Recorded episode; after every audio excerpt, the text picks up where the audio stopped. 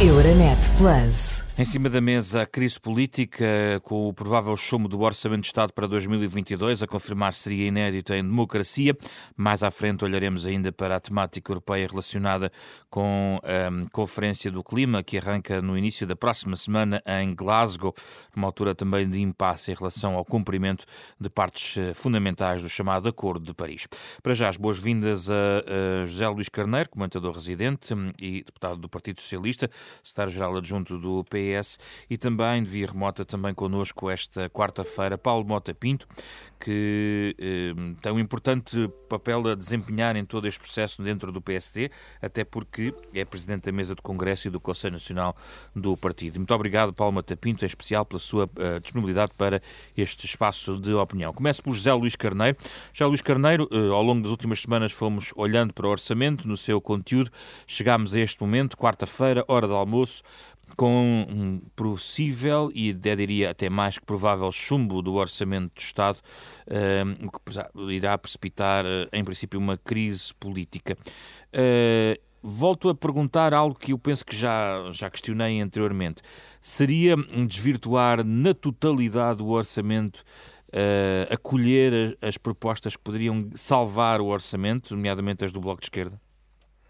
Permita-me cumprimentar também o Paulo Mota Pinto e, e permita-me agora responder à sua questão. Uh, veja, nós fomos, uh, temos estado a fazer um esforço uh, muito grande, que julgo que é também do conhecimento público, para ir de encontro a várias das questões que nos foram sendo colocadas por parte dos parceiros políticos e que têm vindo a suportar politicamente o Partido Socialista no governo destaco a valorização da contratação coletiva, destaco uh, o, o, reforço do pagamento das horas extraordinárias por trabalho suplementar, recordo ainda a, a compensação por despedimentos, o reforço das condições de operação da autoridade para as condições do trabalho e depois no próprio Serviço Nacional de Saúde, que eram matérias que preocupavam eh, particularmente, que nos preocupavam a nós, Partido Socialista, mas que preocupavam também muito particularmente os nossos eh, parceiros políticos à esquerda, o reforço dos meios do SNS. Eh, recordo que esta proposta de orçamento avança com mais 700 milhões de euros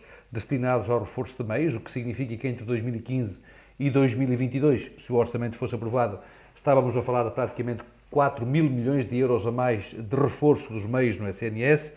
Eh, refiro-me também a um tema que era particularmente caro ao Bloco de Esquerda, a dedicação plena, significa eh, que eh, avançamos também com uma proposta para garantir que aqueles que têm funções de direção de serviços no SNS fiquem impossibilitados de acumularem direção de serviços e responsabilidades no setor privado. Mas aparentemente isso não é suficiente, já Luís Carneiro. E aqui que sim, se coloca, porque, chegados sim, aqui... Porque, sim, porque o Bloco de Esquerda queria que se limitasse a todos os profissionais de saúde e a todos os médicos particularmente. Ora, essa, nós aí entendemos que devia ficar o modelo de uh, modelo de adesão voluntária e encontrando incentivos, uh, digamos, remuneratórios por forma a tornar o SNS mais uh, atrativo para os profissionais. A responsabilidade de desta crise política é do Bloco de Esquerda?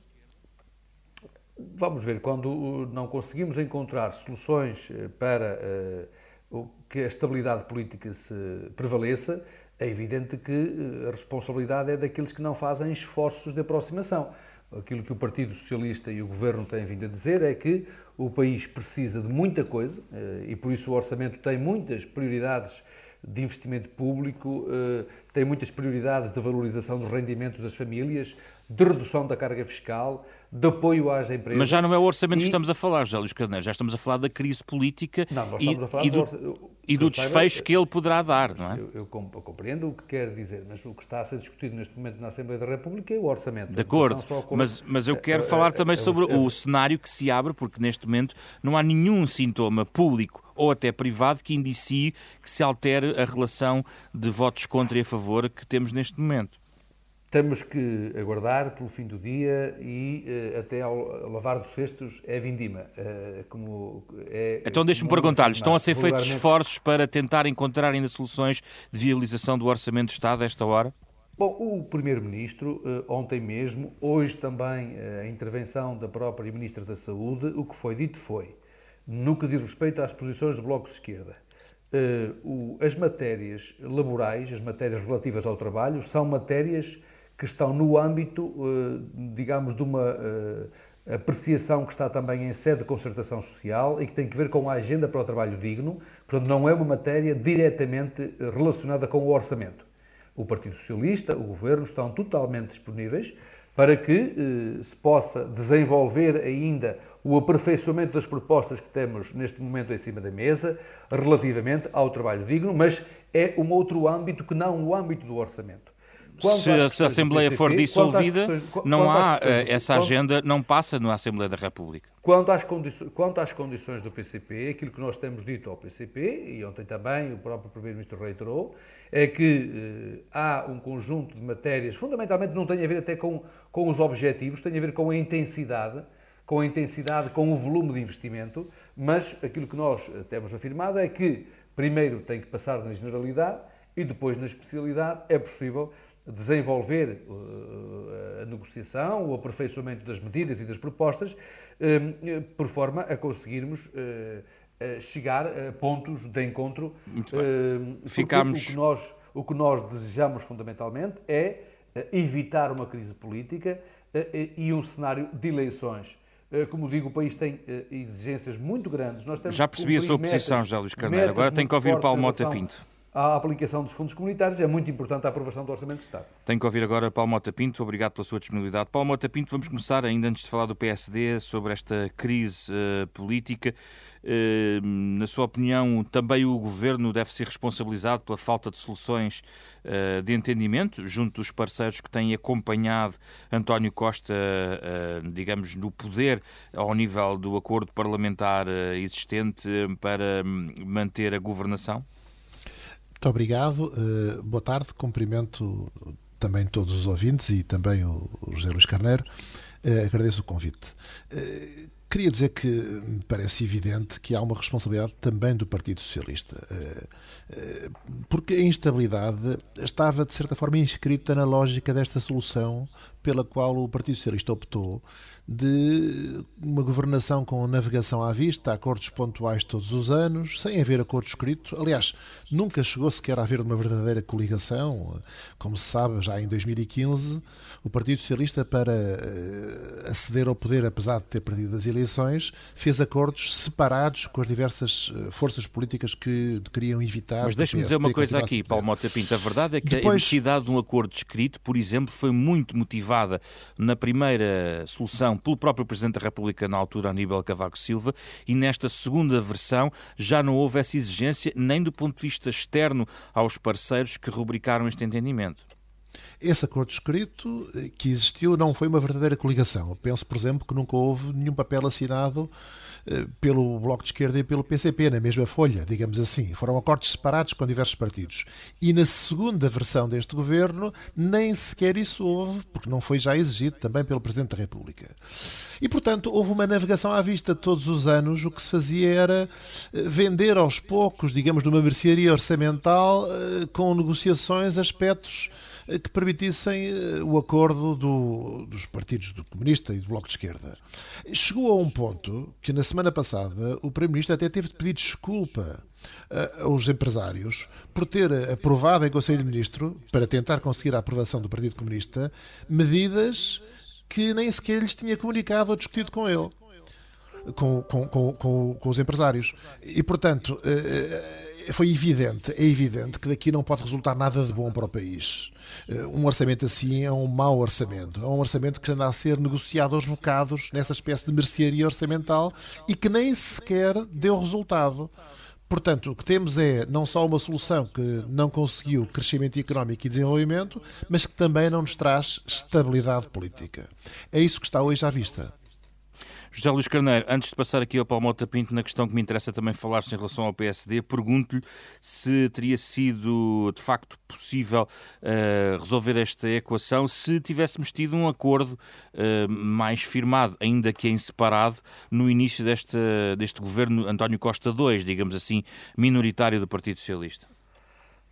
Vamos ver, vamos e se isso, já agora, se isso será essencial no ciclo político que se pode abrir a partir de agora? Bom, vamos lá, ver, vamos lá ver uma coisa. Para que haja acordo é preciso que as partes queiram o acordo.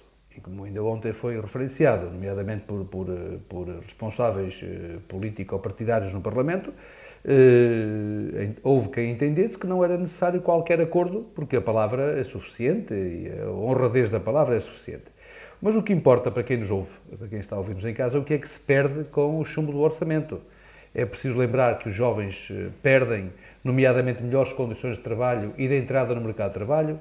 As famílias perdem uh, uma diminuição muito significativa do IRS, nomeadamente as famílias de classes médias, as famílias com filhos e também os jovens, em termos profissionais. E não valia um esforço adicional os, para tentar um acordo, José Luís Carneiro? Os, se há mas, tanta perda. Mas, mas, mas, sabe, mas nós não podemos levar o país até à ruptura.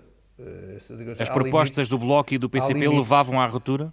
Você, eu eh, julgo que é muito importante formular-se uma seguinte reflexão.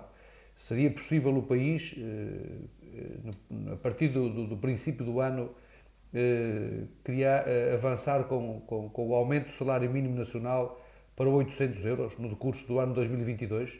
Eu pergunto o impacto que isso teria na estrutura económica do país e na própria estrutura remuneratória da administração pública e nas condições financeiras e orçamentais eh, do Estado. Pergunto também se nós podemos, de um dia para o outro, avançar com a generalização das creches gratuitas, assim como também a generalização dos transportes gratuitos. Ou seja, há propostas que, efetivamente, colocam em causa a solidez e a estabilidade orçamental, porque, contrariamente àquilo que foi agora afirmado por Paulo Mota Pinto, o orçamento prevê um crescimento económico do país acima da média da União Europeia, ou seja, permite que nós voltemos a convergir com a União Europeia. Assim como convergimos, nós, como se sabe, nós crescemos mais que a média da União Europeia em 2017, 2018 e 2019. Esse ciclo de crescimento foi interrompido pela pandemia, mas como se sabe, conseguimos, mesmo assim, garantir a segurança dos rendimentos, a segurança das empresas, a segurança do emprego.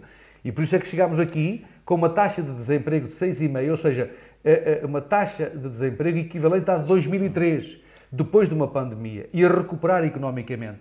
E ao mesmo tempo com previsão de podermos iniciar um ciclo de redução da dívida pública e de redução do déficit orçamental, que, como se sabe, cresceu exponencialmente para fazer precisamente face à crise, eh, à crise pandémica. E, portanto, esse sentido de responsabilidade orçamental porque é um dever que temos com as futuras gerações. Por exemplo, uma das propostas. Não podemos, foi, não, não ah, podemos ah, prolongar só, as, as deixe, Deixe-me concluir, que eu acho, deixe-me concluir que isto é muito importante para quem nos está a ouvir. Há dois pontos que são cruciais. Um, que tem a ver com a proposta do Bloco de Esquerda, que tem a ver com o fim do princípio da sustentabilidade da segurança social. Temos que avançar. Ora, isto significava que nós rompíamos com o princípio de solidariedade com as futuras gerações.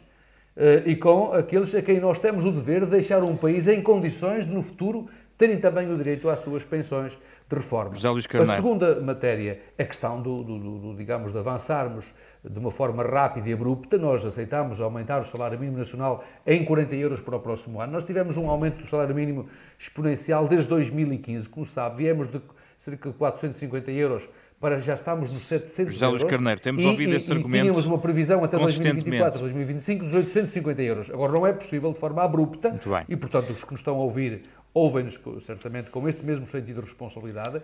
As pessoas sabem que o Partido Socialista José Luís Carneiro, é um grande Vou passar agora nacional. a Paulo, Paulo, Mota Pinto, que me interessa também perceber o que, qual é a resposta mais à direita e aqui uh, o seu partido está, uh, digamos, num processo uh, de interno para tentar encontrar eventualmente uma nova liderança. Há aqui dados desta manhã e era importante clarificar, junto ao Paulo Mota Pinto, o que nos pode esclarecer sobre este ponto de vista. Em primeiro lugar, a indicação de que estão a ser recolhidas assinaturas para um Conselho Nacional Extraordinário de forma a antecipar o Congresso para meados de dezembro. Paulo Mota Pinto, já recebeu algum tipo de pedido neste sentido? Olha, eh, eh, deixe-me só, eh, eu vou já responder à sua pergunta, mas não posso deixar de telegraficamente dizer aqui duas coisas. Em primeiro lugar, quem não exigiu a palavra escrita e um acordo para quatro anos foi o Partido Socialista, que para se manter no poder, eh, quis eh, esta situação de navegar à vista todos os anos. Em segundo lugar, agora, José Luís Carneiro, eu não interrompi, se deixar terminar, por favor, com licença. Em segundo lugar, eh, há uma outra questão que também não é correta, que é, de fundo, a tentativa do costume de enganar as pessoas, que é de comparar o crescimento de Portugal com a média da União Europeia, que inclui a Alemanha e a França, uma média ponderada mais, que é mais baixa do que outros países, mas se nos compararmos com os países com que nos temos de comparar, que são os países da nossa dimensão, estamos a ser ultrapassados por países da área ex-soviética, como a Estónia e como a Lituânia, e a este ritmo iremos ser ultrapassados até pela Roménia. E agora a resposta Portanto, à minha estamos pergunta, a perder Mota sucessivamente e os números não enganam, não vale a pena enganar as pessoas. Paulo Mota Pinto, a resposta à minha agora, pergunta. Relação à pergunta que me fez Sim. sobre o PSD, eu quero dizer-lhe o seguinte. É claro que o que é preciso agora é serenidade e reflexão. E não andar com manobras de, que são manobras políticas de, enfim, de, de, alterações de datas, etc. Eu não recebi nenhum requerimento, só sei isso pela comunicação social. Se receber, evidentemente que serão cumpridos os regulamentos e os estatutos.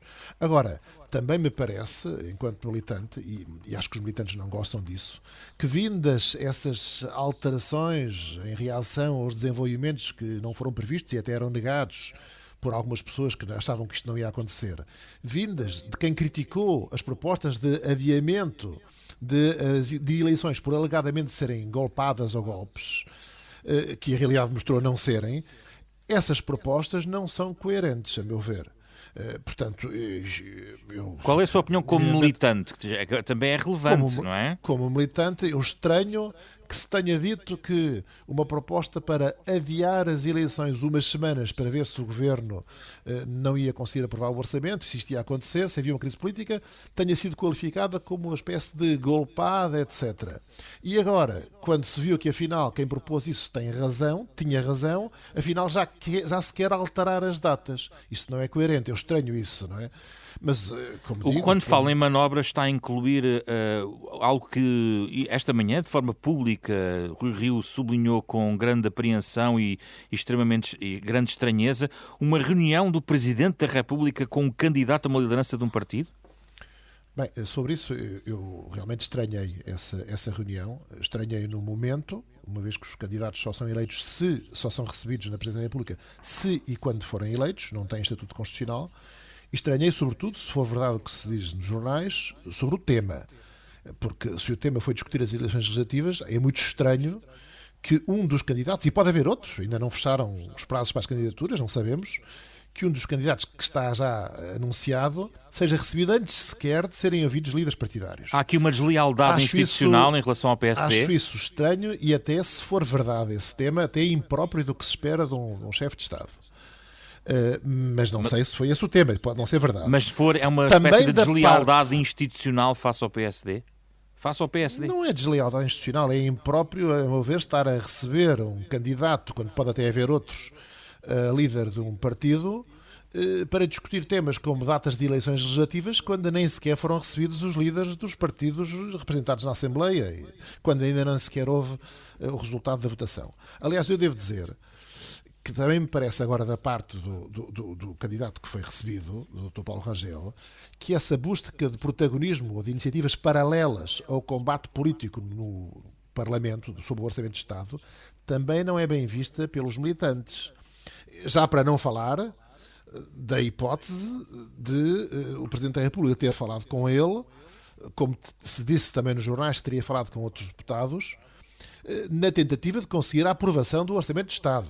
Isso aí, então, ainda seria mais grave. Eu não quero Paulo Mota Pinto, ajude-nos a perceber, os, de alguma forma, os calendários que, na sua opinião, como militante, fazem mais sentido caso uh, o Presidente da República desencadeie um processo uh, de dissolução da Assembleia da República e uh, esteja interessado na brevidade que todos os partidos, e presumo que também Paulo Mota Pinto também defende em relação à clarificação o quanto breve possível da situação política no país. Nessa medida, qual é que seria a melhor data para a realização de diretas, congresso e já agora até se tem uma opinião sobre as relativas, tendo em conta que há formalismos e o senhor também foi juiz do Tribunal Constitucional, sabe bem que há um prazo para a entrega das listas de deputados e quem fará as listas de deputados será Rui Rio ou o seu sucessor, que pode ser outro. Os prazos para as eleições legislativas e para a apresentação das listas estão fixados na lei. São 60 dias, no máximo, depois do decreto de dissolução e eh, têm de ser apresentadas até 19 dias depois dessa data as listas. Eh, o que pode variar é a data do decreto de dissolução. Quanto à data em que ela terá lugar, eu apenas me baseio na palavra que o Sr. Presidente da República deu e que referiu publicamente que avançaria de imediato para a dissolução e que as eleições seriam em janeiro. Foi o que todos ouvimos, ele a repetir, aliás, várias vezes. E faz sentido, na sua opinião? Bem, é, é, são datas possíveis. Eu, eu, realmente entendo que haver dissolução é melhor uma clarificação o mais rapidamente possível. Em Quanto janeiro, em janeiro Rui Rio é líder do partido. Eu, não estou a orientar-me por razões internas de calendários internos. Mas, mas, mas não, tem não a ver com as competências internas, não é? Rui Rio tem, todo, tem o direito de constituir listas, nesse caso?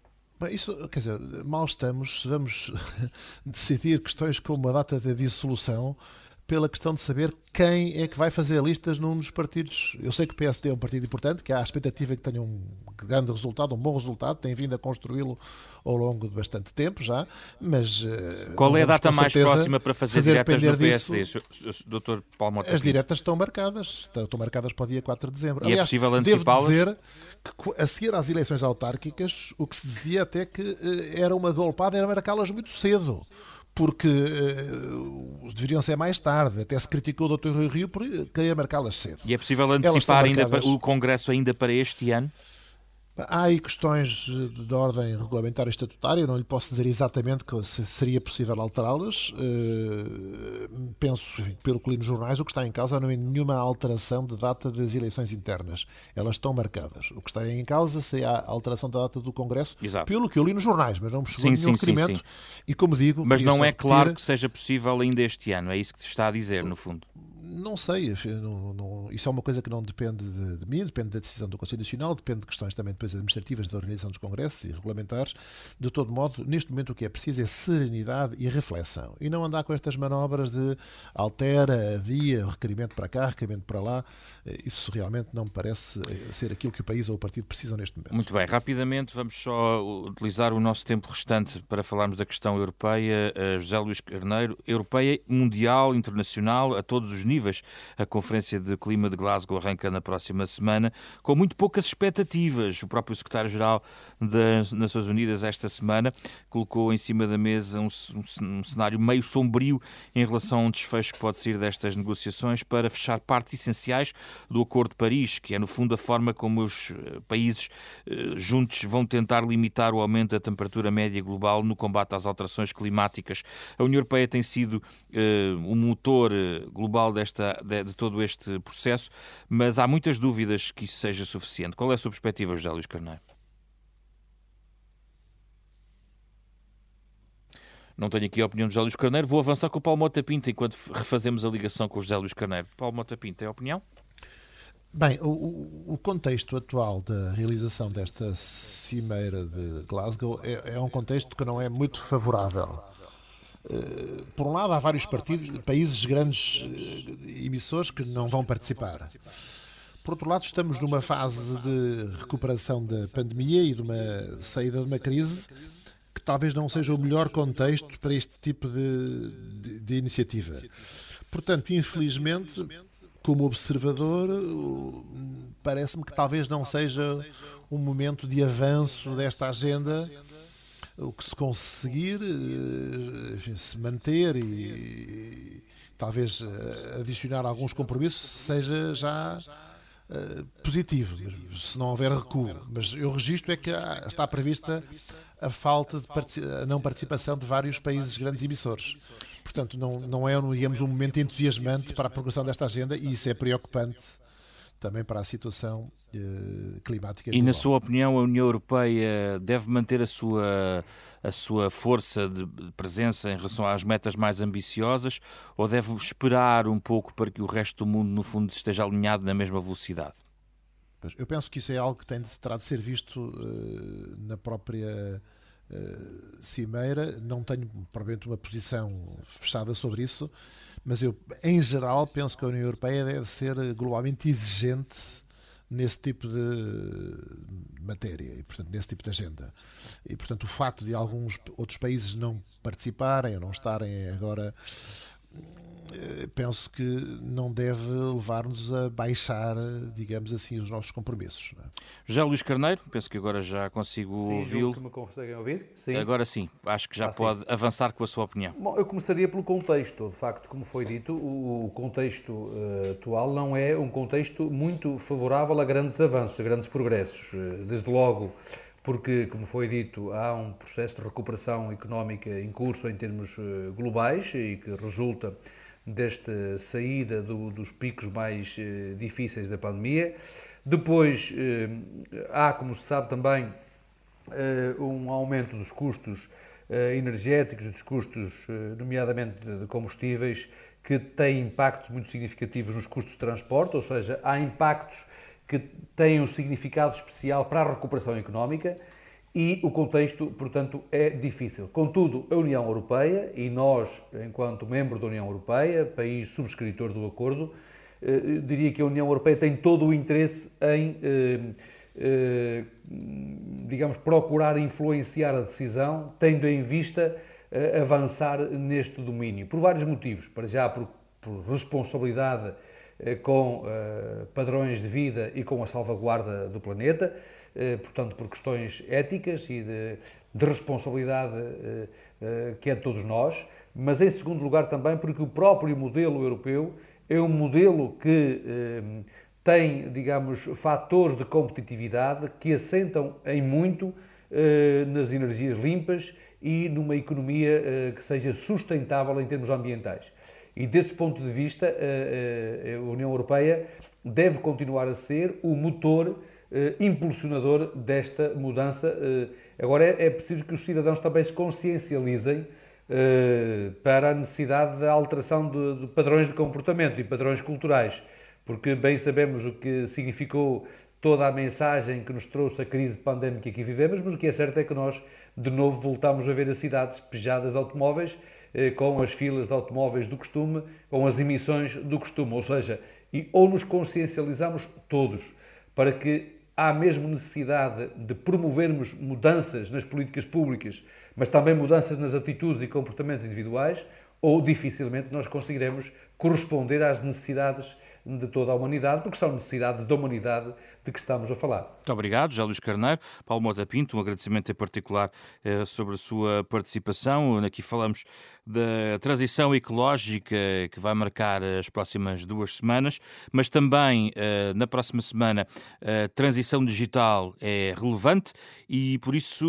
o próximo Casa Comum será feito a partir da Web Summit na próxima quarta-feira, onde falaremos certamente dos desafios digitais nestas duas perspectivas, ecológica e digital, no fundo, porque a Renascença está a par com o mundo. Euronet Plus. Milano. Zagreb. Bruxelas. Sofia. Riga. Euronet Plus, a rede europeia de rádios para compreender melhor a Europa.